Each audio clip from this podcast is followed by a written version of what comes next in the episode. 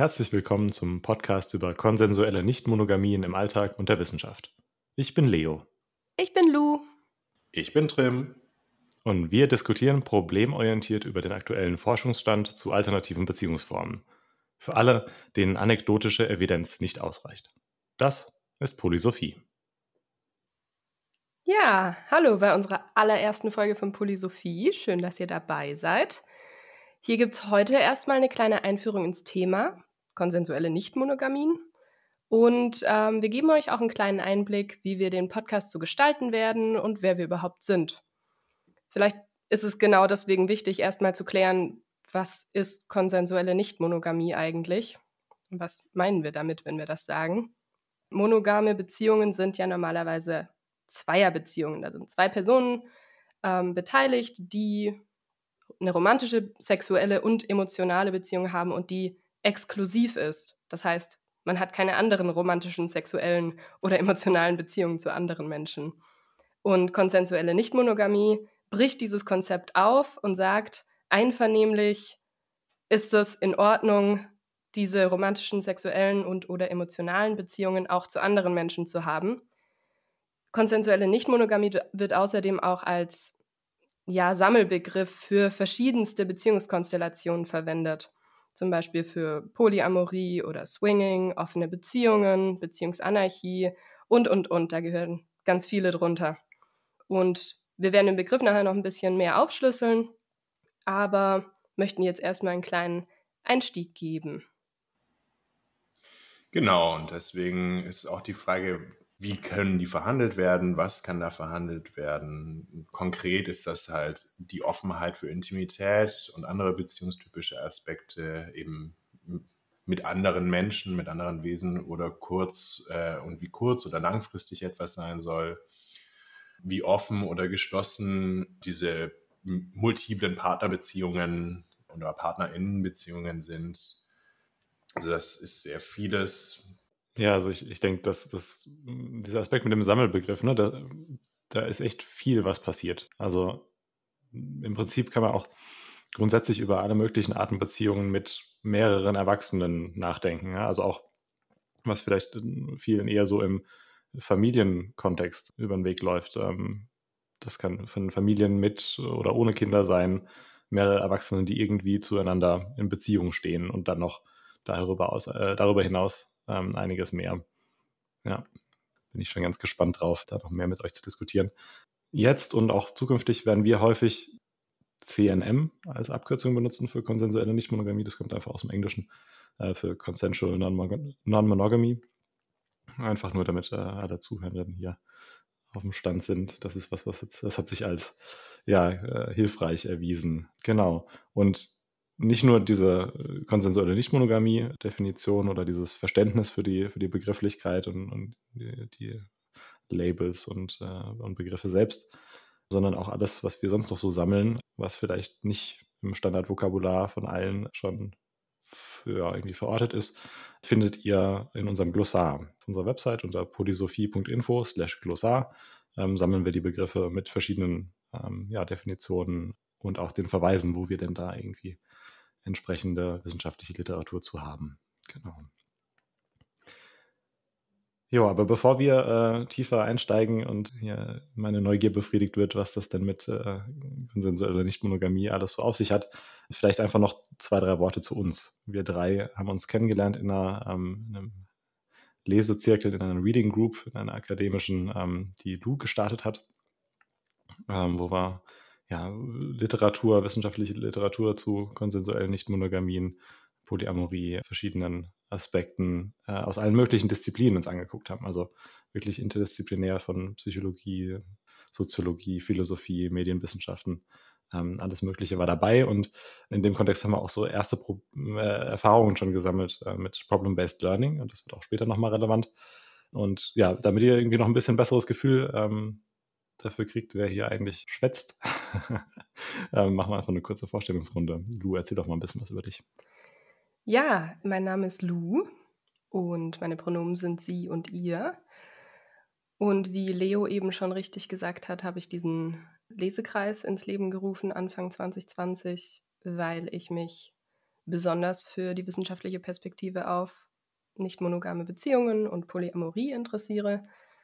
Das einerseits einfach von einem persönlichen Bezug her, andererseits aber auch äh, einfach dieser wissenschaftliche Bezug. Ich ähm, komme aus der Cognitive Science Richtung und ähm, habe dadurch generell ein großes Interesse an einem interdisziplinären Zugang zu wissenschaftlichen Themen und wenn mich dann was besonders begeistert, wie das Thema konsensuell nicht monogame Beziehungen eben tut, stürze ich mich da ganz gerne rein und lese mir alles an und es ist natürlich immer cooler mit anderen Menschen zusammen zu lesen und zusammen zu diskutieren, wie die die Wissenschaft äh, interpretieren und die Paper wahrnehmen.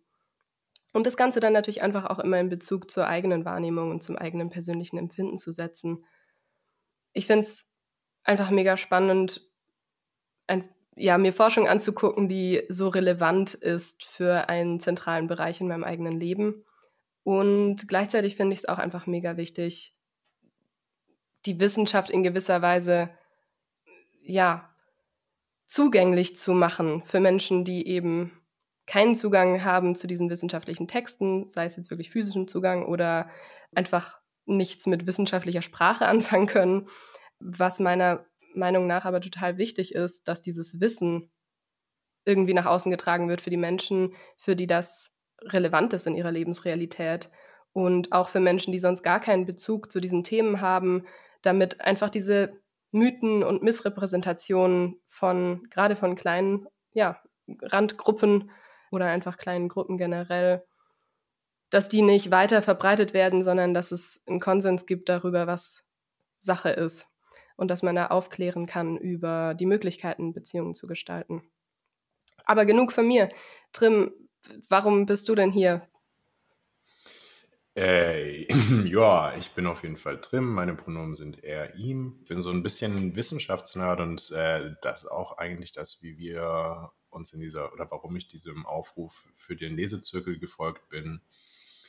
Ich habe eigentlich mal Arts and Culture studiert mit einem Schwerpunkt auf Medienkultur und äh, Creative Writing, aber das Ganze dann in meinem Master, in meinem Doppelmaster mit Global Communication International Journalism abgerundet.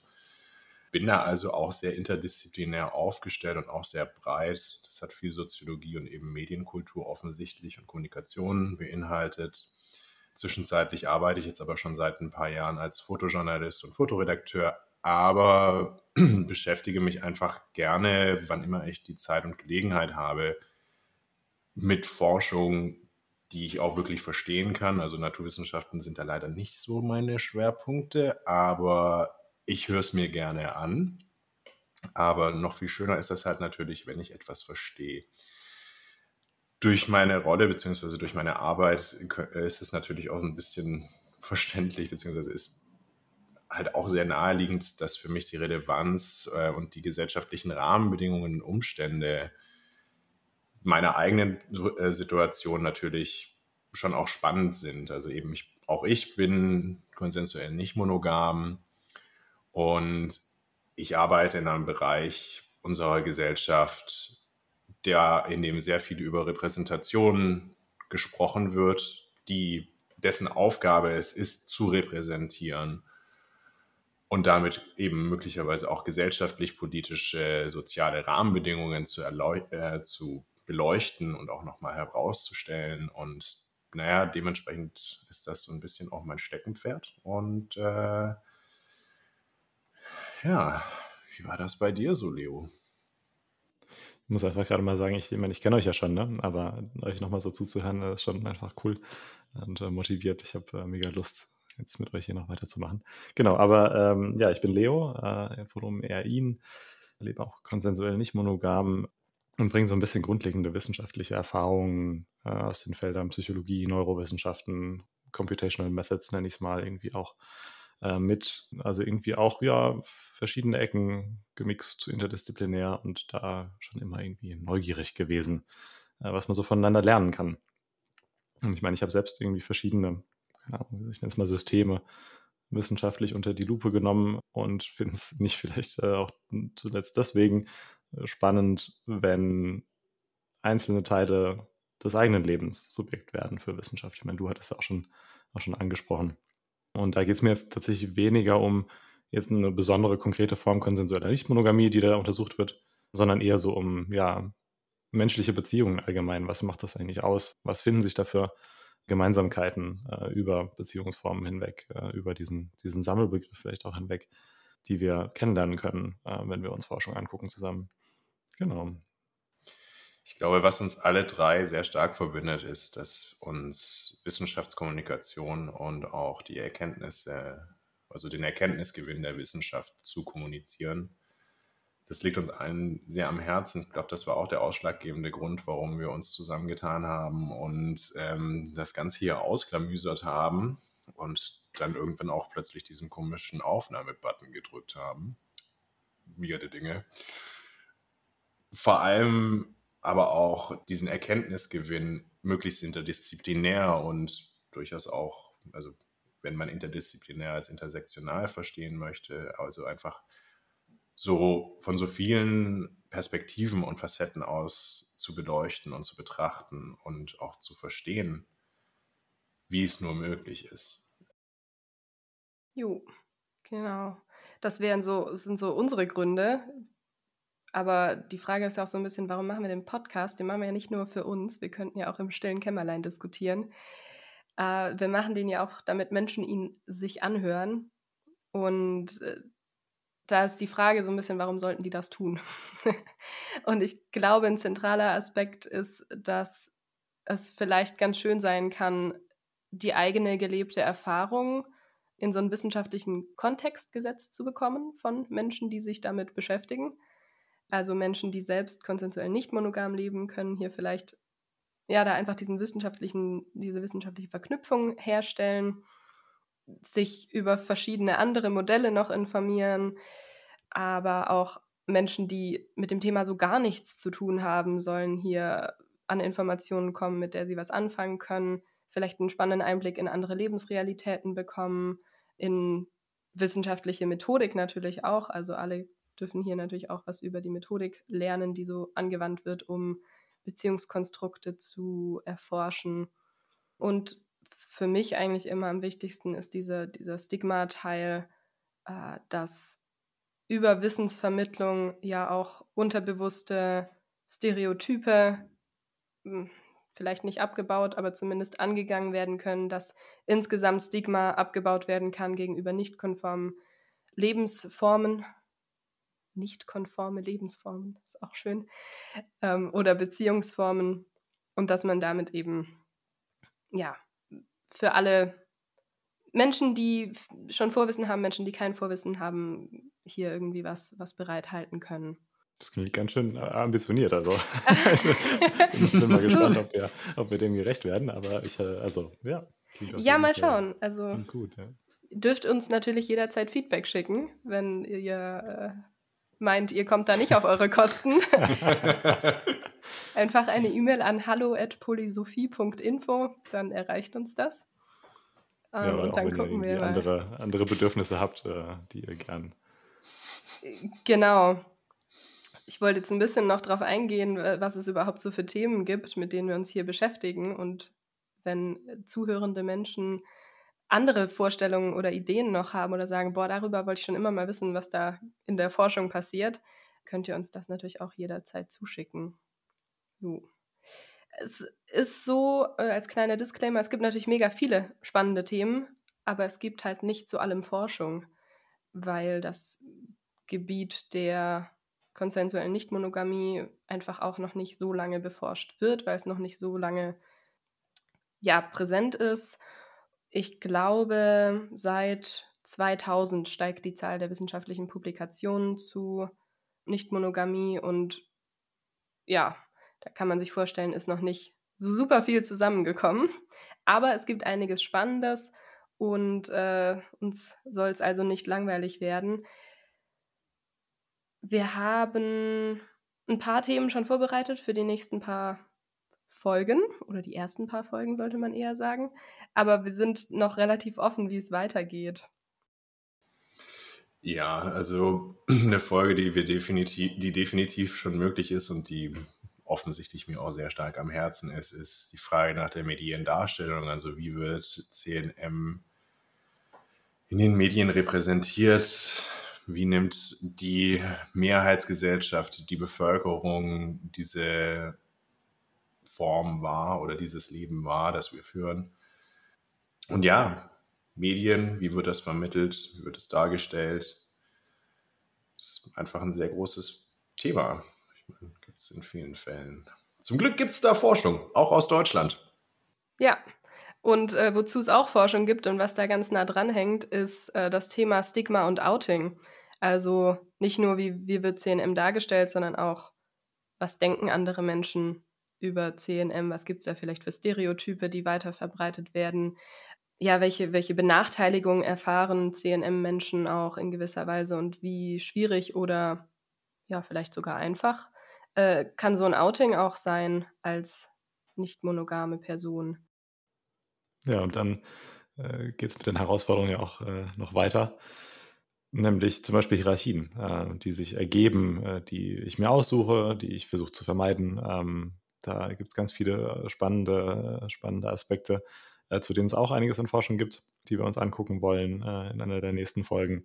aber auch einfach generell Bindung, also Attachment ist was, was ich historisch viel angeguckt wurde, auch in anderen Beziehungsformen äh, und das ist ein, ein, Bereich, der, der auch jetzt so langsam äh, konsensuelle Nichtmonogamien ähm, mit vereinnahmt und sich das anguckt und äh, ja, deswegen auch ganz spannende Vergleiche ermöglicht und auch so ein bisschen auf die, ja, die Limits, äh, die Grenzen hinweist, die sich da vielleicht historisch einfach eingestellt haben. Mhm. Nun ist es meistens auch so, dass Menschen, die sich binden, auch irgendwie äh, Gefühle der ein oder anderen Form haben. Vor allem CMN-Menschen werden dann halt immer über Eifersucht, Mitfreude oder Compersion äh, gefragt. Aber auch natürlich die Frage, wie zufrieden sind wir denn eigentlich mit diesen Beziehungen? Ist das irgendwie anders oder wie, wie, wie schaut das aus im Vergleich zu einer dyadischen, also einer Doppelbindung, also beziehungsweise einer Zweierbindung, wenn da mehr als zwei sind. Und genau diesen Umgang mit Gefühlen, das ist auch was, womit wir uns befassen. Da gibt es überraschend viel Forschung. Also ich fand es überraschend. Ja, ich habe gerade noch im Kopf gehabt, das äh, hängt ja auch irgendwie alles total zusammen. Also als du sagtest, ne, Eifersucht, Compersion, das sind ja auch so, so klassische Fragen, die man am Anfang gestellt bekommt. Ja, bist du nicht eifersüchtig? Was dann ja auch wieder so ein, so ein Stereotyp ist, ähm, den man da ja erfüllt oder auch nicht erfüllt. Aber The es, Circle äh, of Life. Ja, genau. Deswegen ist es auch schön, diese Paper einfach so als gesamtes Konstrukt zusammenlesen zu können und das nicht einzeln irgendwie isoliert zu sehen. Es klang jetzt auch schon vorher ein bisschen an, dieses Feld ist sehr weit. Es gibt sehr viele unterschiedliche Bezeichnungen, Selbstzuschreibungen und derähnlichen. Aber welche dieser Begriffe und welche wichtigen Begriffe verwenden wir auf einer regelmäßigen Basis in diesem Podcast? Es gibt so ein paar, zum Beispiel CNM, den haben wir auch schon kurz angeschnitten. Und unter CNM fallen aber natürlich noch ein paar mehr Begriffe, wie zum Beispiel Polyamorie, offene Beziehung, Swinging, um nur ein paar zu nennen. Da werden wir uns gleich noch ein bisschen die, äh, die Definitionen angucken, was da eigentlich wie die Wissenschaft oder auch die äh, Normalbevölkerung diese, diese Begriffe so definiert. Mir ist noch wichtig zu sagen, dass Sprache halt insgesamt total relevant ist und ein sehr mächtiges Tool, um Lebensrealitäten zu gestalten, zu beeinflussen und es deswegen auch sehr, sehr legitim ist, eigene Labels zu verwenden, bestimmte Begriffe zu verwenden oder sich auch gegen bestimmte andere Begriffe zu wehren ähm, und die explizit nicht zu verwenden.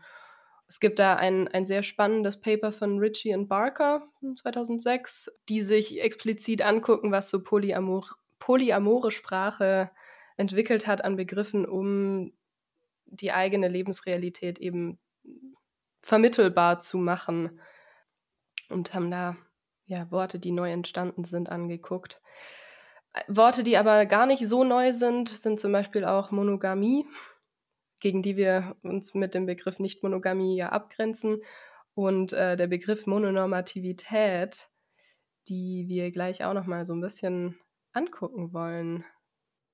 Genau, weil gerade so als, ähm, also ne, obwohl wir am Anfang schon so ein paar Worte verloren haben zum Thema konsensuelle Nichtmonogamie, wird ja irgendwie relativ schnell deutlich, naja, Nichtmonogamie, das ist irgendwie eine, eine Definition über eine, eine, Abgrenzung oder zumindest im Kontrast zu was anderem. Und was ist denn dieses andere überhaupt?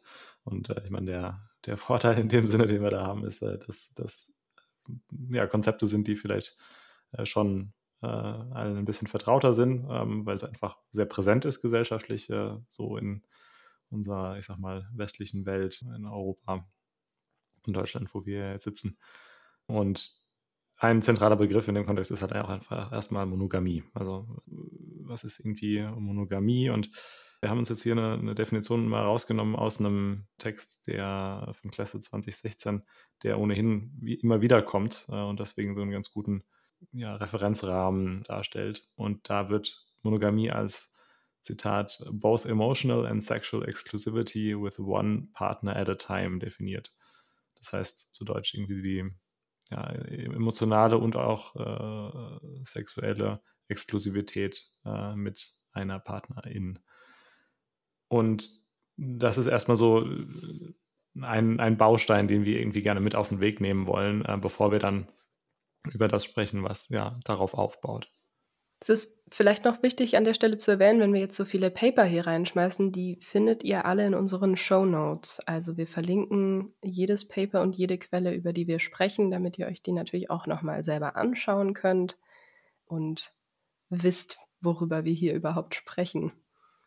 Genau, äh, wie gesagt, Monogamie so ein bisschen als, als Baustein, weil dieses Mono aus der Monogamie, das kommt, kommt irgendwie immer wieder unter anderem eben auch in, im Kontext der Mononormativität. Und da ähm, haben wir auch ein, erstmal ein Zitat mitgebracht aus der, aus der Literatur, aus der Wissenschaft, um, wo wir gemeinsam mal reinschauen wollen, was, ja, was gibt es da eigentlich, was sind da so die, die, das, was ist das Verständnis?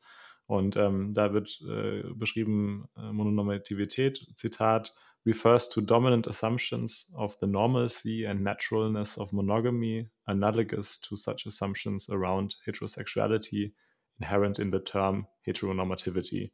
Das ist von Pieper und Bauer 2005 aus einem unveröffentlichten Manuskript. Deswegen taucht dieses Zitat, diese Formulierung tatsächlich nur in Barker und Landridge äh, 2010 auf. Und äh, nochmal ne, zu Deutsch äh, geht es hier um die Annahme, dass Monogamie irgendeine Art Normalität und natürliche Beziehungsform darstellt. Und äh, ich glaube, für uns ganz spannend und hilfreich hier an der Stelle ist, dass diese Mononormativität, dass das äh, analog gebraucht wird, wie Heteronormativität für Heterosexualität Verwendung findet. Einfach auch um so einen, so einen, so einen Referenzrahmen nochmal zu ähm, ja, generieren, dass ja, wir einfach ein gemeinsames Gefühl haben für was es ist, worüber wir da, da sprechen. Mhm. Ich finde diesen, diesen Normalitätsbegriff so interessant, weil in der Definition ja tatsächlich Normalcy and Naturalness aufgezeigt wird. Mhm, mhm. Und ich denke immer, man kann darüber total viel debattieren, weil normal ist ja eine Sache, Normalität lässt sich verschieden definieren. Man kann irgendwie sagen, Normalität als das, was die meisten Menschen denken oder Normalität als das, was sich vielleicht über Sozialisierung eingebürgert hat. Aber Natürlichkeit ist immer, äh, da fange ich immer an, so ein bisschen zusammenzuzucken, weil sich das ganz schnell auf so eine biologische Natürlichkeit reduziert und darüber lässt sich definitiv streiten. Die eine Seite, die sagt, ja, Monogamie ist natürlich und wir sind ja als biologische Wesen so äh, monogam aufgebaut und die andere Seite sagt, nee, nee, wir sind eigentlich total nicht monogame Wesen, die sich hauptsächlich fortpflanzen wollen. Ja, aber das nur an der Seite. Ja, ja das stimmt, weil das, das eine super kritische Perspektive irgendwie auf ein ganz großes Forschungsfeld auch, äh, wo äh, einfach auch aus methodischen, ja, ich sag mal, äh, Gegebenheiten sich irgendwie sehr, sehr basale, sehr grundlegende Einzelaspekte angucken muss. Also, ne, wenn ich irgendwie, keine Ahnung, irgendwie Neurotransmitter oder irgendwelche genetischen Sachen angucke, dann ist das irgendwie super grundlegend. Und dann ist so die, der, die Übersetzung von da auf, oh, auf einmal sind wir irgendwie auf einer kognitiven Ebene, ne? auf mhm. wie gestalte ich mein Leben. Ähm, und da so immer eine, eine, eine, enge Verbindung äh, aufrechtzuerhalten oder überhaupt erstmal herzustellen, mega schwierig und das macht auch diesen, diesen Diskurs, ähm, was die, die Natürlichkeit oder ne, die, die Biologie angeht, echt auch super schwierig.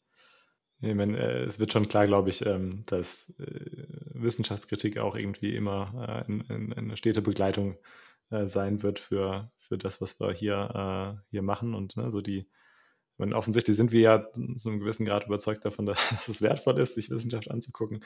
Ähm, aber gleichzeitig hoffe ich, ähm, dass uns auch die ja, eine gesunde, gesunde Skepsis erhalten bleibt. Ähm, dass wir da echt auch immer kritisch drauf gucken, ähm, wo sind die ja, Grenzen von, von Methoden oder auch von Ansätzen einfach, äh, ja. die verschiedene Domänen sich da so zu eigen machen. Definitiv. Äh, wenn wir jetzt aber von dieser Mononormativität mal ausgehen, die beschreibt ja letztendlich einen, einen, einen, ja, einen Gedanken, ein, eine Art Kultur auch, ähm, die sehr stark in unserer Gesellschaft ausgeprägt ist, also diese Kultur der Monogamie. Ja, ja, das, das stimmt. Man kommt so ein bisschen von dieser, dieser Annahme, Mononormativität, zu, dem, zu der gesellschaftlichen, kulturellen Realität. Und da aus dem, dem, dem gleichen Text, aus dem auch der, diese Monogamie-Definition vorhin war, gibt es auch nochmal eine, eine Perspektive zu, äh, was da Kultur der Monogamie genannt wird. Und zwar ist das da beschrieben als Zitat structurally privileges couples sustaining an ideology that creates a hierarchy between different types of intimacy, sodass das die, die Funktion dieser, dieser etablierten Kultur ist. Nochmal auf, auf Deutsch, der Versuch, das, das in Worte zu fassen, diese Kultur der Monogamie bedingt ähm, gewisse strukturelle Privilegien. Strukturelle Privilegien für Paarbeziehungen und bedingt so einen gewissen oder bedeutet so einen gewissen, eine gewisse Hierarchie zwischen diesen Paarbeziehungen und anderen vertrauten Beziehungen, zum Beispiel engen Freundschaften, sodass da irgendwie ein, ein Gefälle entsteht, ein, ein unterschiedliches, eine unterschiedliche Wertigkeit. Genau. Ist aber spätestens seit 1976 in der Forschung von Steiner ziemlich klar, dass es paarbezogene, also Couple Privileges gibt in, ein, in den persönlichen und strukturellen Dimensionen. Also das ist jetzt nichts allzu Neues in dem Sinne, wie auch immer die sich geartet äußern, also genauso wie Leo sich das äh, oder das gerade beschrieben und definiert hat. Die Forschung von Klesse baut da auch teilweise drauf auf. Generell kann man halt einfach wirklich sagen, strukturelle Vorteile von Paarbeziehungen werden zwischenzeitlich auch ganz klar auf oder waren lange Zeit heteronormativ. Zwischenzeitlich fallen da aber auch viele homosexuelle Paare drunter. Also das ist jetzt nichts, was mit Hetero äh, Heterosexualität zu tun hat. Aber ja, es ist definitiv etwas. Diese Hierarchisierung von Paarbeziehungen gegenüber anderen, also gerade Familie und Freunde, ist etwas, was äh, sich im Alltag und der Realität, in der wir heute 2021 im November leben, schon auch sehr klar zeigt als etwas, was problematisch ist. Und ja.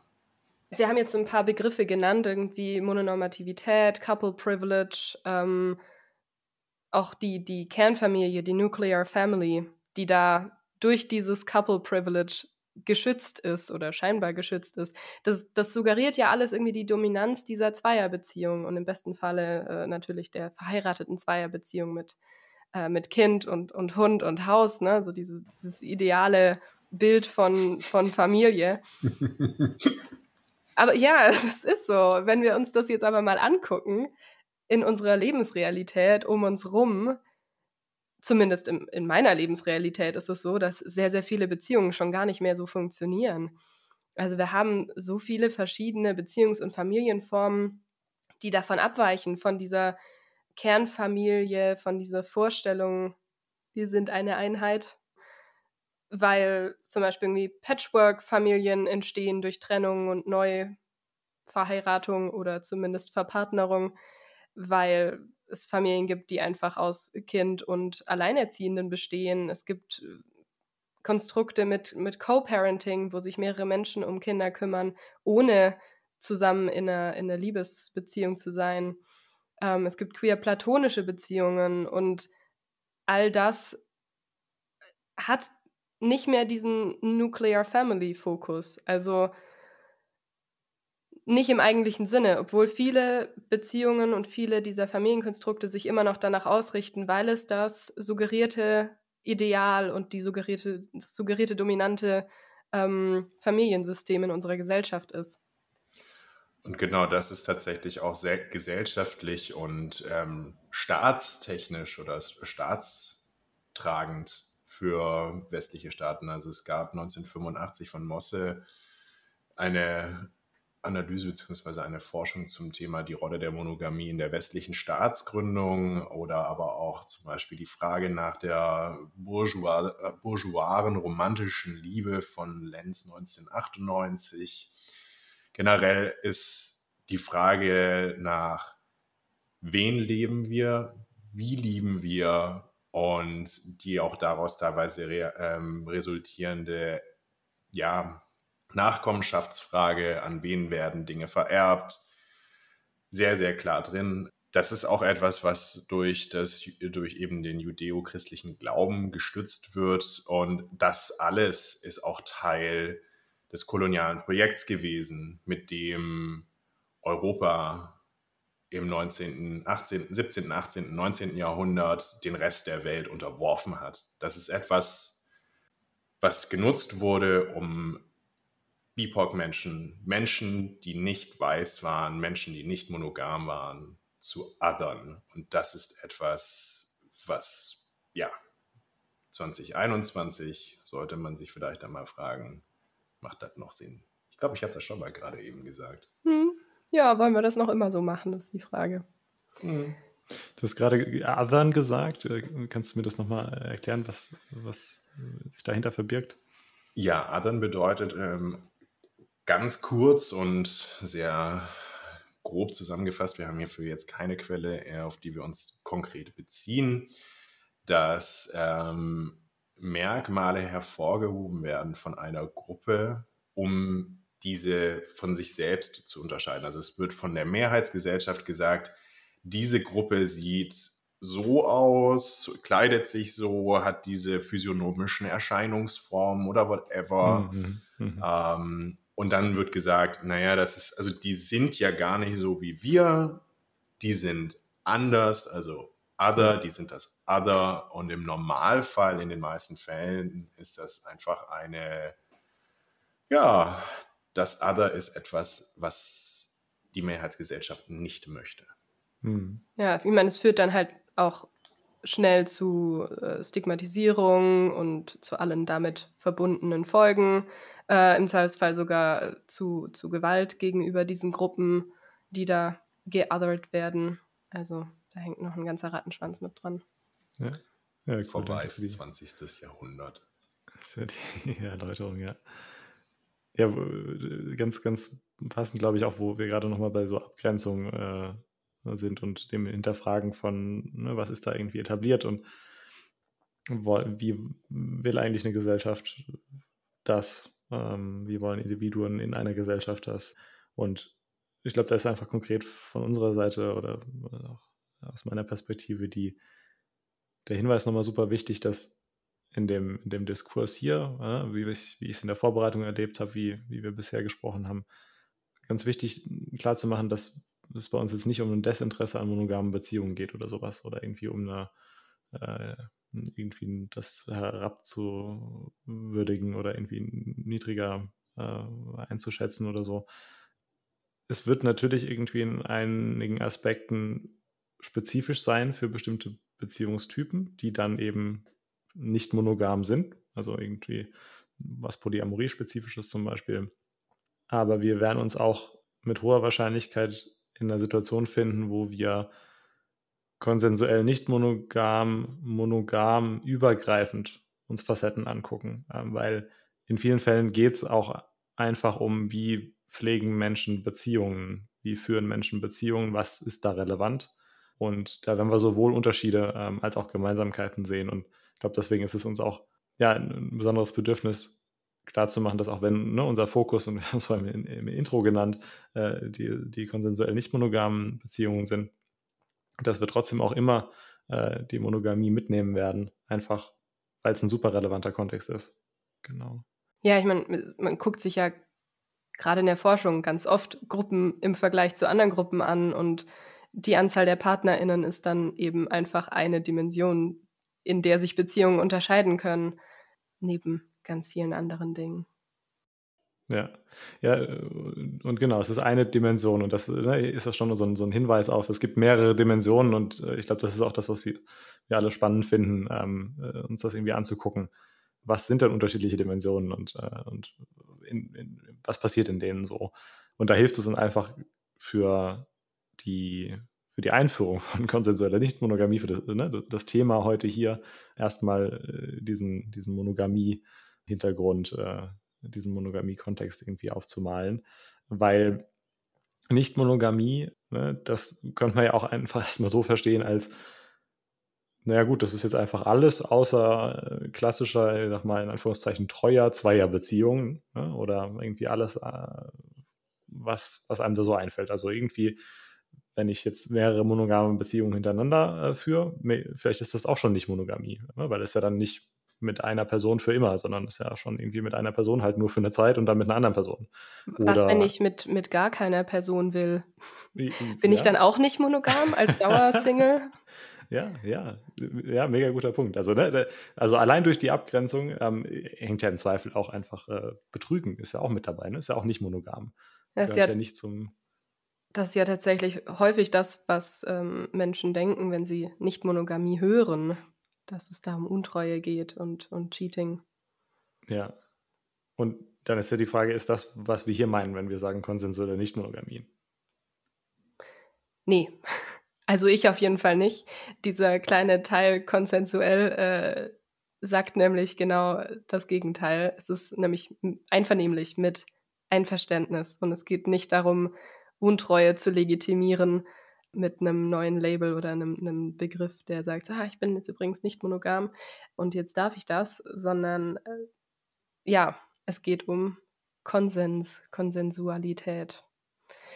Ähm, und genau das steckt auch in, in vielen der Definitionen drin. Wir haben ja vorhin schon gesagt, konsensuelle Nichtmonogamie ist ein, ein Sammelbegriff, der ganz, ganz viele verschiedene Formen der einvernehmlichen, nicht monogamen Beziehungen unter sich vereint und einer davon ist Polyamorie. Was ist jetzt aber Polyamorie? äh, da gibt es äh, ein paar Definitionen, die wir mitgebracht haben. Und äh, die allererste ist von Harita Warren von einem 2006-Paper. Und da wird gesagt, oder da wird Polyamorie verstanden as the assumption that it is possible, valid, and worthwhile to maintain intimate, sexual and or loving relationships with more than one person. Also, kurz übersetzt, es ist die Annahme, dass es möglich, gültig und lohnenswert ist, äh, intime, sexuelle und oder liebevolle Beziehungen zu mehr als einer Person zu führen. Und äh, da zeigt sich ja schon deutlich, es geht nicht darum, dass ich die tatsächlich führen muss, es ist einfach nur die Annahme, dass das möglich ist und dass man das darf. Und auch hier zeigen sich die verschiedenen Dimensionen. Es geht um intime, um sexuelle und um liebevolle Beziehungen. Also es geht nicht nur um Sex oder es geht nicht nur um romantische Beziehungen, sondern man kann da eine Auswahl treffen. Der bereits äh, viel zitierte, hier viel zitierte Klesse von zwei, äh, sagt dazu 2007, dass das ein Beziehungskonzept ist, dass es ermöglicht, sexuelle und Liebesbeziehungen mit mehreren PartnerInnen gleichzeitig einzugehen. Voraussetzung ist, dass alle Beteiligten um den nicht monogamen Charakter der Beziehung wissen und diesen befürworten. Also auch hier die Herausstellung des Konsens, der Einvernehmlichkeit, aber auch ähm, wie bei Harita Worn den Hinweis, dass es eben um sexuelle und Liebesbeziehungen geht. Und, aber es ist ein Konzept. Also das bedeutet, dass wir, selbst wenn wir das nicht leben oder wenn das jemand nicht lebt, ähm, aber grundsätzlich sagt, das ist ein Konzept, das kann ich mir vorstellen und sich als Poly ähm, selbst identifiziert, das durchaus bedeutet, dass das dann so ist. Hm, genau. Es gibt halt einfach keine, bisher zumindest, keine einheitliche wissenschaftliche Definition des Begriffs. Das heißt, alle Personen, die damit arbeiten in der Forschung, definieren das halt mal eben selber für sich oder beziehen sich aufeinander. Und viele andere der Definitionen beziehen sich eben auch auf Einvernehmlichkeit oder ethische Hintergründe oder diesen Aushandlungsprozess zwischen, zwischen Personen. Es gibt aber auch noch andere Perspektiven auf, auf den Begriff, zum Beispiel eher als, als Label, also dass man sich als Gruppe durch dieses Label definieren und finden kann. Ne? Ich habe vorhin schon kurz die, die Wichtigkeit von Sprache angesprochen. Also sich da ein Label, ein Label zu haben, über, über das man sich definieren kann, ist super wertvoll für viele Menschen. Auch wenn die tatsächlichen gelebten Beziehungsformen unter diesem Label vielleicht sehr unterschiedlich aussehen können. Also auch Polyamorie wird teilweise als ja, Schirm, Schirmbegriff, als Sammelbegriff verwendet.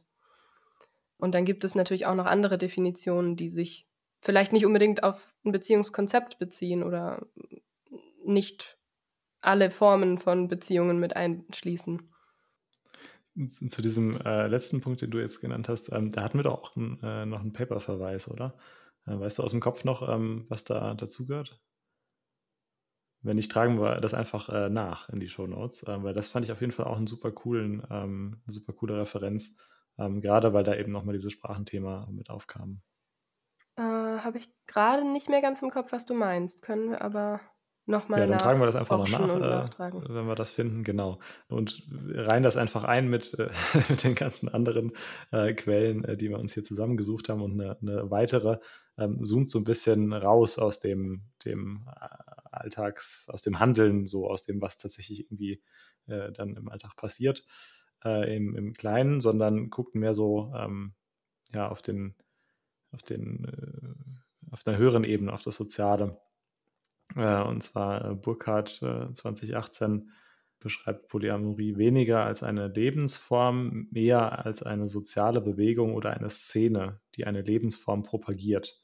da wird auch schon klar, dass es hier noch eine ganz andere begriffliche Ebene gibt, auf der diskutiert wird, ne? auf der geguckt wird, inwieweit sind wir denn irgendwie in einer sozialen Bewegung, inwieweit ist es vielleicht auch politisch inwieweit äh, ist es eine Identitätsfrage. Und da, ja, werden wir, glaube ich, auch bei Zeiten noch viel Spaß mit haben. Mit dieser, ja. ja Begriffs, äh, verschiedene Begriffe und, und verschiedene Perspektiven auf das Thema. Wirft fast schon diese aktivistische Perspektive auf, finde ich. Ja, soziale Bewegung. Ja, jetzt gucken natürlich nicht alle Menschen in wissenschaftliche Paper, um sich eine Definition durchzulesen, sondern man googelt und man, man guckt vielleicht in Wörterbücher. Deswegen haben wir uns auch mal angeguckt, was denn so die bekannten Wörterbücher über den Begriff Polyamorie sagen. Und im Duden ist es inzwischen tatsächlich aufgegriffen. Ich hatte ganz lange im Kopf, dass der Duden das Wort Polyamorie nicht kennt. Ich konnte nicht rausfinden, seit wann es drin ist. Aber dort wird der Begriff definiert als eine auf einer einvernehmlichen, dauerhaften Liebesbeziehung von mehr als zwei Personen gegründete nicht-eheliche Partnerschaft. Also hier geht es um Liebe und es geht darum, dass man nicht heiratet, denn ansonsten wäre es Polygamie und das ist nochmal was anderes. Und das ist in Deutschland auch verboten, also Polygamie äh, ist illegal.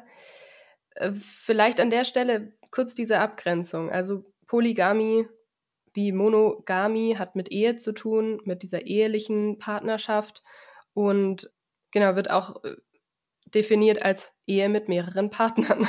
Und das ist aber ein Begriff, der irgendwie aus der Völkerkunde kommt oder dort hauptsächlich verwendet wird.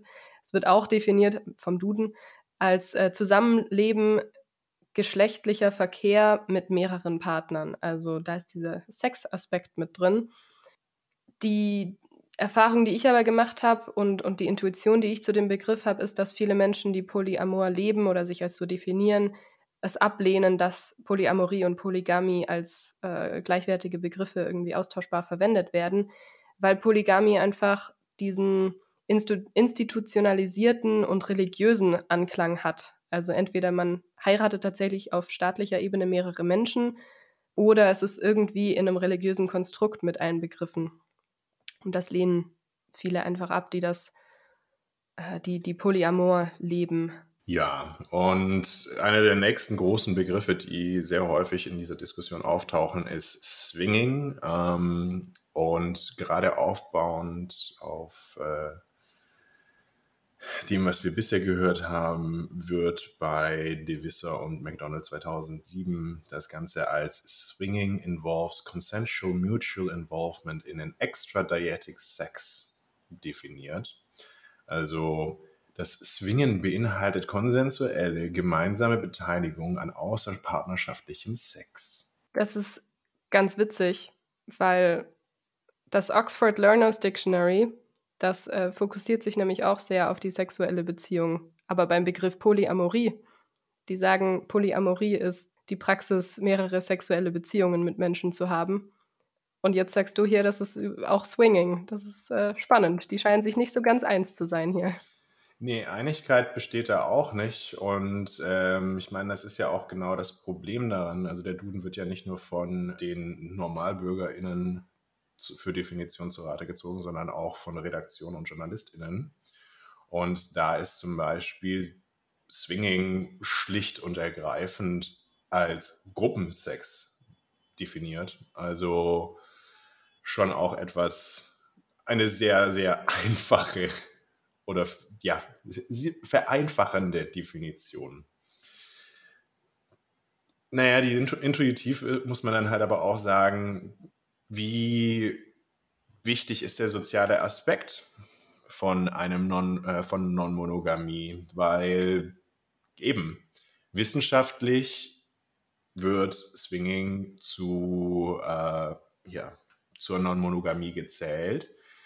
Allerdings würde, ist meine Erfahrung, dass viele SwingerInnen sich als monogam verstehen. Also es ist hier auch eine Frage der Selbstdefinition und hier werden halt Menschen, die sich selbst als monogam bezeichnen, wieder ihres eigenen Willens eigentlich von der Wissenschaft als non-monogam definiert. Zumindest das Verhalten, das sie an den Tag legen, ist als solches, ist als non-monogam zu bezeichnen.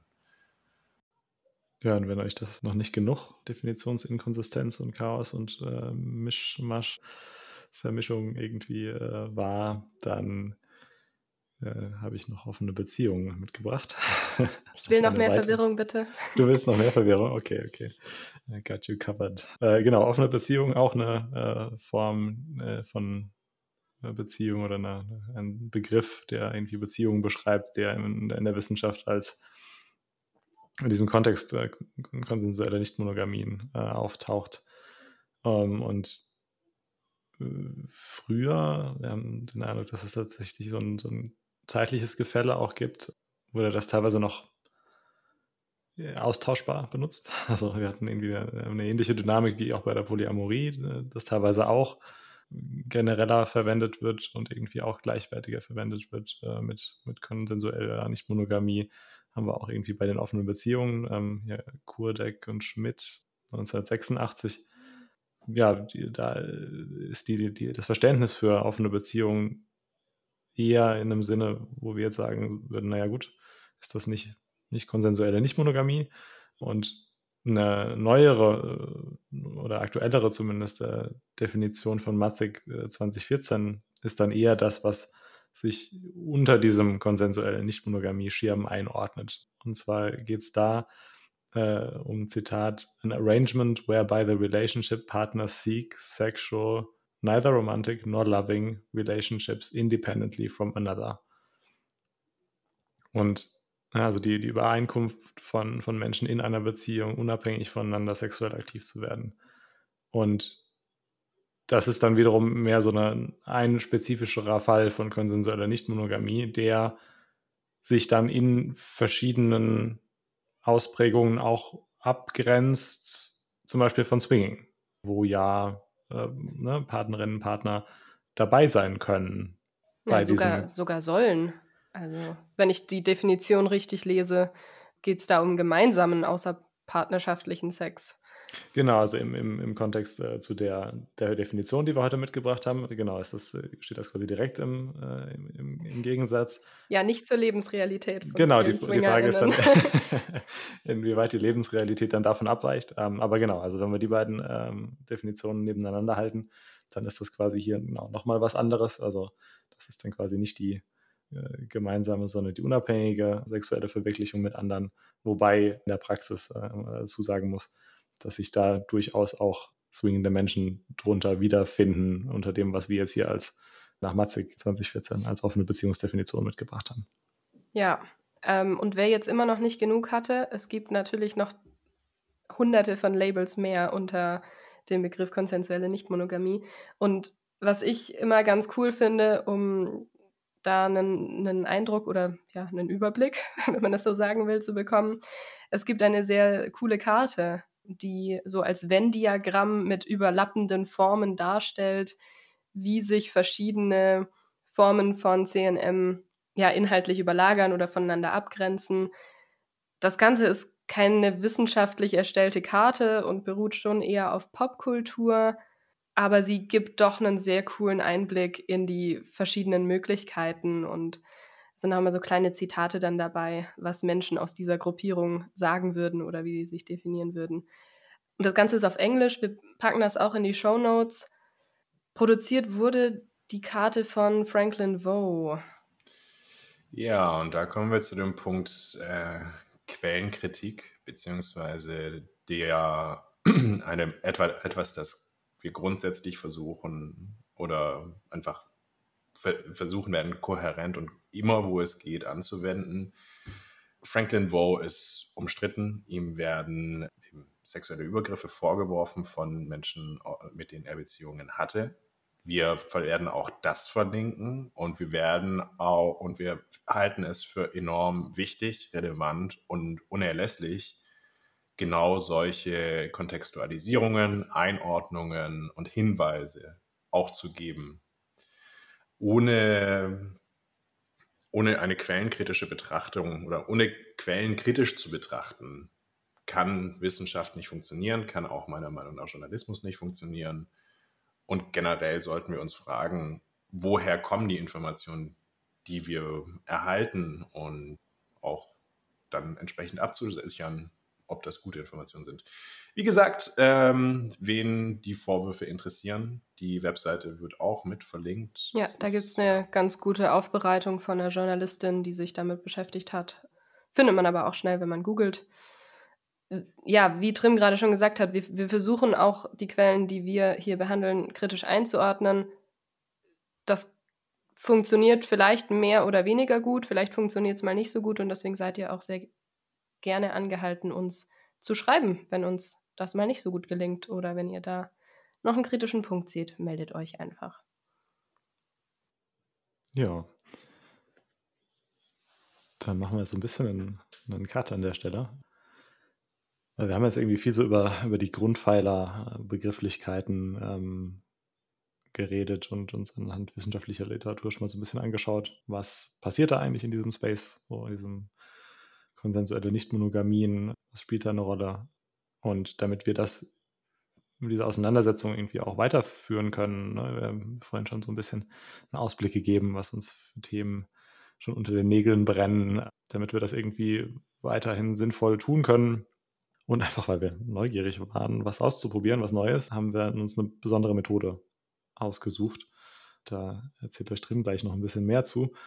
Aber nochmal zur Motivation. Also wenn, am Anfang haben wir gesagt, es geht uns zum einen natürlich darum, selbst Neugier ausleben zu können und irgendwie Inhalte aufzuarbeiten, aber eben auch darum, und deswegen natürlich irgendwie auch Podcast-Format, das Wissen, was wir da irgendwie erwerben, ähm, das auch zu vermitteln. Und in beiden Fällen ähm, oder in beiden Situationen, in dem Selbsterwerben und auch Vermitteln, äh, ist definitiv so eine, eine Kernherausforderung, nicht erschlagen zu werden von, also ne, der Fülle und auch teilweise Dichte, gerade wissenschaftlicher Literatur. Also da ist ja wirklich teilweise in, in jedem Satz äh, ne, das äh, maximal destilliert äh, da, da an Inhalten und, ähm, und an Verweisen auf äh, weitere Literatur und wissenschaftlichen Kontext und alles. Und damit wir da möglichst viel rausziehen können, ähm, äh, sowohl eben beim Lesen als auch beim als Motivation führenden Diskurs und äh, auch den Transfer äh, von diesen Einsichten, ja, wollen wir uns gern Problem-Based Learning zu eigen machen. Ja, Problem-Based Learning. Ich hatte es ja eingangs erwähnt, ich habe äh, an der Universität Maastricht studiert. Dort wird das entsprechend praktiziert. Ich werde hier jetzt kurz darlegen, wie das na, dort verstanden und auch definiert wird. Wir haben das für diesen Podcast entsprechend angepasst, weil äh, offensichtlich ist das hier kein Präsenztutorium und das würde das Ganze auch ein bisschen schwer machen. Äh, generell wär, wird in Maastricht ein siebenstufiges Format verwendet. Es lässt sich in drei grobe Schritte unterteilen. Also der erste Schritt ist die Pre-Discussion. Es ist die Definition und die Klarstellung von Termini. Als zweites kommt dann ein Problem Statement. Als drittes kommt ein Brainstorming. Als viertes kommt dann ein Cluster, das ist auch nochmal ein Brainstorming. Und als fünftes wird aus diesem ganzen Clustern und Brainstorm und basieren auf dem Problem Statement werden entsprechend Learning Goals äh, formuliert. Man muss jetzt halt noch dazu sagen, es gibt immer einen entsprechenden Assignment-Text. Der Text hat auch äh, entsprechend viel Literatur dabei. Die Literatur hat man zum Zeitpunkt der Begriffe, der Begrifflichkeiten noch gar nicht gelesen oder auch die Problem Statement oder auch das Problem Statement eben, man kennt die Texte nicht, es gibt eine grobe Zusammenfassung und mit eben diesem Problem Statement und den Learning Goals, also den selbstgesetzten Lernzielen, geht man dann auseinander, nimmt sich diese Texte vor, zerlegt die, liest die, wie man die halt möchte, denkt darüber nach, also betreibt Selbststudium. Das ist der sechste Schritt im Prozess her gesehen ist das der zweite Schritt. Es ist ein bisschen verwirrend mit diesen sieben Schritten. Ich fand das auch als Student immer so ein bisschen komisch, aber hey. Und dann kommen wir zum siebten Schritt, dem dritten Prozessschritt, und das ist die Diskussion, also die Post-Discussion, wo nach circa einer Woche und allen Texten gelesen und das Ganze ein bisschen reflektiert, das Tutorium wieder zusammentritt und basierend auf dem Problem Statement die Lernziele, also die Learning Goals, beantwortet werden, beziehungsweise zumindest diskutiert werden. Und ja, wir dachten uns, dass das vielleicht für die Podcast-Welt mal eine ganz nette Idee wäre, sowas zu machen. Ja, aber das ist jetzt doch ein bisschen arg kompliziert hier mit, mit sieben Schritten, die eigentlich nur drei sind. Wir haben das also ein bisschen abgewandelt, was auch daran liegt, dass wir natürlich, wie Trim schon richtig sagte, nicht in einem Tutorium sitzen und keine Gruppe haben, mit der wir arbeiten. Wir haben uns aber trotzdem inspirieren lassen von dem Modell. Einerseits, weil wir es ganz cool finden, einfach was Neues auszuprobieren, ähm, aber auch, weil das total äh, Sinn ergibt im Kontext vom Dinge lernen und Wissen vermitteln. Und ja, warum sollten wir dafür dann kein cooles Konzept verwenden? Was wir uns also rausgepickt haben aus dem Modell, äh, ist letztendlich, dass wir eine Vordiskussion machen zu einem Thema, also diese Pre-Discussion. Da werden wir uns, na, die Themen haben wir gesetzt, wir werden uns in dieser Vordiskussion einfach ein paar Gedanken machen, was sind da wichtige Aspekte, was interessiert uns dazu und ja, gibt es vielleicht auch Begriffe, die man klären müsste äh, brainstormen, also quasi hier im Podcast für euch und äh, machen uns dann anschließend Gedanken zu den Learning Goals und legen die auch fest und machen dann einen Cut und äh, in, in diesem kleinen Päuschen lesen wir die Paper, machen uns Gedanken zu den Learning Goals, aber auch ihr habt natürlich die Möglichkeit, euch außerhalb des Podcasts Gedanken zu dem Thema zu machen, die Paper zu lesen oder selbst wenn ihr die Paper nicht lest, wird es trotzdem im Unterbewusstsein da sein. Vielleicht fangt ihr ja eine Diskussion mit anderen Menschen zu den Themen an, zu den Learning Goals. Macht euch einfach eure eigenen Gedanken. Und erst dann kommen wir zurück zum Podcast und starten die tatsächliche Diskussion, also den Schritt 7, die Post-Discussion, äh, zum Thema, lösen die Learning Goals auf und ja, schauen einfach, was wir aus der Literatur rausziehen konnten. Und das ist auch das, was jetzt zum allerersten Mal passieren wird. Jetzt kommt nämlich die allererste Vordiskussion zu unserem ersten Thema. Und in der nächsten Folge gibt es dann die Diskussion. Also gibt es einen kleinen Cliffhanger zwischen zwei Folgen, weil wir immer am Ende eine Vordiskussion machen und die Folge selbst, die nächste, dann zu dem Thema diskutieren. Genau, der Einstieg ist also jetzt ähm, so nach der, nach der äh, dann, dann, ein bisschen außergewöhnlichen ersten Folge, ne? weil irgendwie mussten wir ja anfangen. Ähm, können ja nicht irgendwie nur mit der mit dem letzten Drittel äh, vor Diskussion äh, anfangen. Deswegen haben wir euch heute erstmal so ein bisschen was über uns und äh, den Gesamtansatz erzählt. Aber jetzt äh, steigen wir tatsächlich so in diesen, in diesen Regelturnus ein und machen, machen wir Vordiskussionen und zwar konkret zu dem nächsten Thema. Und das bringe ich heute mit. Und zwar geht es da um gesellschaftliche Wahrnehmung und mediale Repräsentation von Konsensell und Nicht-Monogamie. Und ja, da würde mich auch interessieren, irgendwie, was, was äh, hier euch, äh, du und Trim, was euch da so in den Kopf kommt zu, weil also mich begeistert das Thema vor allem wegen einer ganz grundsätzlichen Einsicht, nämlich, dass ja nicht alle Menschen konsensuell nicht monogam leben, genauso wie nicht alle Menschen monogam leben und sich daraus ja irgendwie unterschiedliche Perspektiven aufeinander ergeben, sowohl gesellschaftlich als auch, auch medial. Ja, das ist ein witziger Ansatzpunkt. Nicht alle leben nicht monogam. In fact leben ja eigentlich die meisten Menschen monogam, zumindest wird das angenommen. Hence Culture of Monogamy. Yep. Ich glaube, was ich in dem Zusammenhang spannend finde, ist gerade so diese Perspektive, wie wird CNM überhaupt medial repräsentiert? Also gerade Thema Filme, Musik, Serien. Da gibt es ja immer mehr in letzter Zeit, wo dieses Thema irgendwie zumindest ansatzweise aufkommt. Äh, sehr coole Serie zum Beispiel äh, Trigonometry, aber eben auch teilweise Darstellungen von Nicht-Monogamie bei der Menschen, die selbst nicht monogam leben, so ein bisschen anfangen zu cringen und zu sagen, äh, das entspricht nicht meiner Lebensrealität. Und das fände ich ähm, ganz spannend, mal zu gucken, ob es da äh, so einen so ja, wissenschaftlichen Blick darauf gibt, wie Nicht-Monogamie in, in diesen Medien dargestellt wird, vielleicht auch was für Stereotype da drin hängen. Ja, gerade ähm, vielleicht, was ein, ein, guter Vergleich ist, auch das, was ich hinaus will, ist so die Darstellung von Homosexualität in Filmen vor 10, 15 Jahren teilweise leider ja immer noch.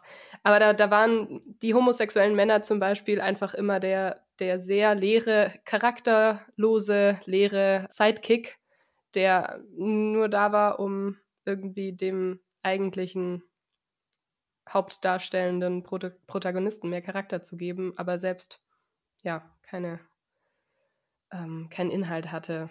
Was natürlich nicht Sinn der Sache ist.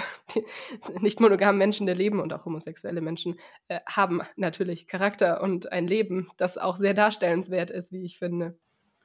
Und gerade diese Darstellung und äh, eines vollen Lebens, also dass non-monogame Menschen oder konsensuell non-monogame Menschen auch ein eben in der Fülle ihres Lebens mit einem vollen Leben, mit einem vollständigen Leben in diesem Sinne dargestellt werden ist tatsächlich etwas, was in der journalistischen Repräsentation, also in der medialjournalistischen Repräsentation ähm, durchaus auch, zu, auch einfach zu kurz kommt. Ich hatte es ja vorher bereits erwähnt, es gibt hierzu eine dezidierte Studie, die werden wir hier auch definitiv nochmal aufgreifen am Ende vom Lied. Das ist aber auch wirklich die Sache jeder einzelnen Redaktion wie wird mit dem Thema umgegangen, wer schreibt darüber, wer wird gehört. Ähm, darüber sagt die Studie, soweit ich mich jetzt gerade erinnern kann, gar nicht mal so viel aus. Und auch, ja, die Frage der Journalismus, der sowas produziert, wie ist denn das eigentlich da? Aber ja. Ja, in, in dem Kontext aber ja nicht nur, wie werden die, wie werden nicht monogame Menschen dargestellt, sondern auch, was wird allgemein über Nicht-Monogamie überhaupt äh, geschrieben oder dargestellt in, in journalistischen Medien. Also wird über diese Menschen berichtet, über deren Lebensrealität oder wird das in anderen Kontexten vielleicht genannt.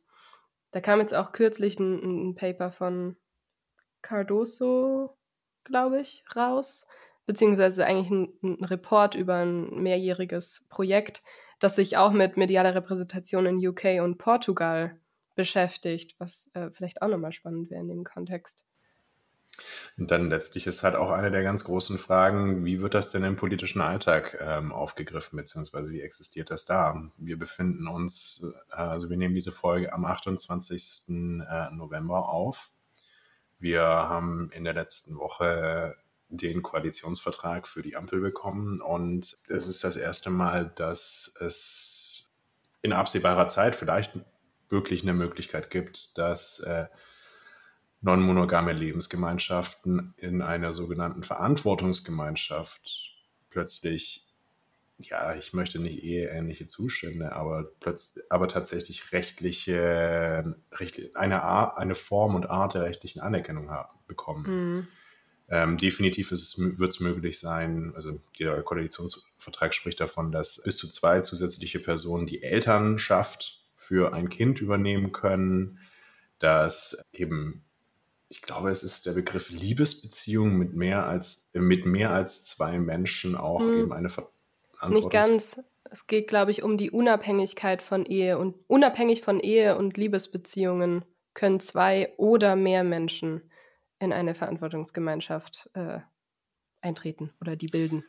Ja, wie wir, so, äh, wie wir merken, Sprache so wichtig. und das ist auch das, wo teilweise einfach wirklich in der Repräsentation und auch einfach im, in der Berichterstattung zu unscharf ja, unterschieden wird oder gar nicht unterschieden wird. Hm, das heißt, einerseits scheint sich ja was zu tun. Ne? Also ähm, äh, sowohl äh, Lou hat die mediale Entwicklung in, in anderen Bereichen äh, angesprochen. Wir beobachten jetzt den soziopolitischen, ähm, die Veränderungen, die, die passieren, die Entwicklung, die passiert.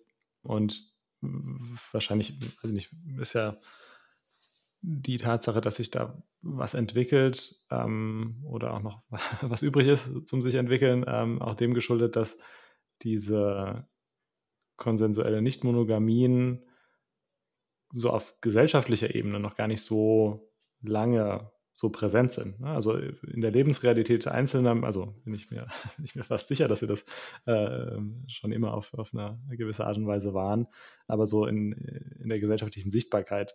Und ich denke, daraus entsteht auch noch eine Relevanz für die Wissenschaft selbst. Ähm, und da bin ich super neugierig, ähm, wenn wir uns ja wissenschaftliche Studien zu, also nicht Vorurteilen, zu Beziehungsformen, zu Beziehungsqualität, äh, ne, in allen möglichen Kontexten angucken. Ähm, auch jetzt beim nächsten Mal, wenn es um, um mediale Repräsentation und gesellschaftliche Wahrnehmung geht. Weil die Gesellschaft und das gesellschaftliche Bild ja auch die wissenschaftliche Perspektive informiert und die und informiert, was für Methoden oder Modelle angenommen werden, um eben ja, vielleicht dominante Beziehungsformen zu analysieren oder zu, zu untersuchen und lassen die sich dann überhaupt irgendwie so direkt anwenden auf das, was da dazukommt, ja, in dieser, in dieser Sichtbarkeit, ja, auf dieser Diskursebene. Da bin ich mega neugierig. Ja, das eine, also Wissenschaft beeinflusst gesellschaftliche Wahrnehmung, aber andersrum ja genauso. Ja, wie, ja. wie wähle ich die Methode aus und was kann mir das, was können mir die Ergebnisse aufgrund dieser Methode dann überhaupt sagen. Ja. ja. Weil wir jetzt uns schon dem, dem äh, gesetzten Ende von so ungefähr einer Stunde ähm, nähern, äh, das wir uns so vorgenommen haben für, für unsere Podcast-Folgen, würde ich einfach mal versuchen, so ein bisschen zusammenzufassen, was, was wir jetzt in diesem, in diesem Kontext gesellschaftliche Wahrnehmung und mediale Repräsentation als, als spannend identifiziert haben. Ne? Also, also der Versuch, zu so einer zentralen Problemstellung zu kommen, und vielleicht können wir dann auch aus dem, was wir jetzt so als, als spannend identifiziert haben, ähm, mal konkrete Fragen machen, um, um dann ja irgendwie konkrete Lernziele zu haben, die wir, die wir gemeinsam beantworten können das nächste Mal. Aber erstmal so die, diese grundsätzliche Problemstellung. Ich habe den Eindruck, dass es da ähm, verschiedene relevante Aspekte gibt. Einer davon ist so die, diese Interaktion Außenwahrnehmung in der Gesellschaft mit der Lebensrealität. Also vielleicht ist das sogar das, wo der gemeinsame Nenner, auf den sich das alles bringen lässt, ähm, was wir jetzt, was wir jetzt gerade diskutiert haben, so dieser, diese Interaktion von wie, ne, wie interagieren eigentlich so eine Außenwahrnehmung in der Gesellschaft und das ist dann Journalismus, das ist dann Medien, das ist Wissenschaft, das ist ja auch alles Teil, Teil einer Gesellschaft mit ja. der Lebensrealität konsensuell nicht monogam lebender Menschen. Also ne, es passt tatsächlich äh, dann, glaube ich, auch ganz gut zu unserem, zu unserem äh, Slogan, ja, Polysophie von Wissenschaft bis Alltag. Also ne, wirklich so diese, diese, diese Interaktion äh, anzugucken. Ich habe das Gefühl, dass das so ein zentraler Punkt sein könnte. Was denkt ihr dazu?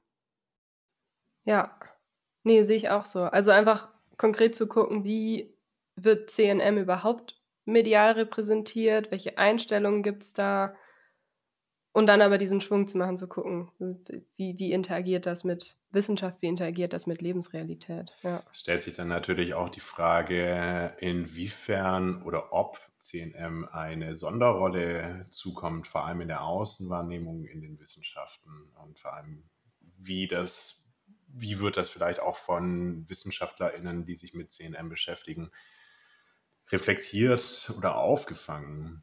Weil gerade die persönliche Perspektive zu CNM, also Vorurteile, die wir haben, die wir alle haben oder hatten, wie wird damit umgegangen? Wie geht, also wie wird damit im Journalismus umgegangen? Wie geht damit die Gesellschaft um? Wie geht damit äh, wie geht, also die Wissenschaft um und so weiter und so fort?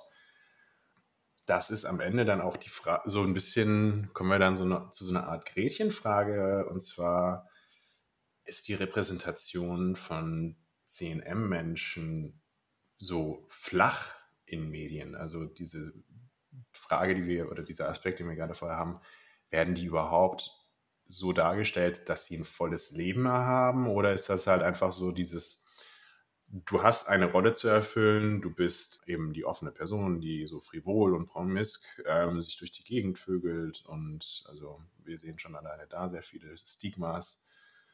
Und ja, wie, also wie, ist, das, ist das wirklich meistens eine sehr flache Repräsentation oder ähm, wie ist das denn überhaupt?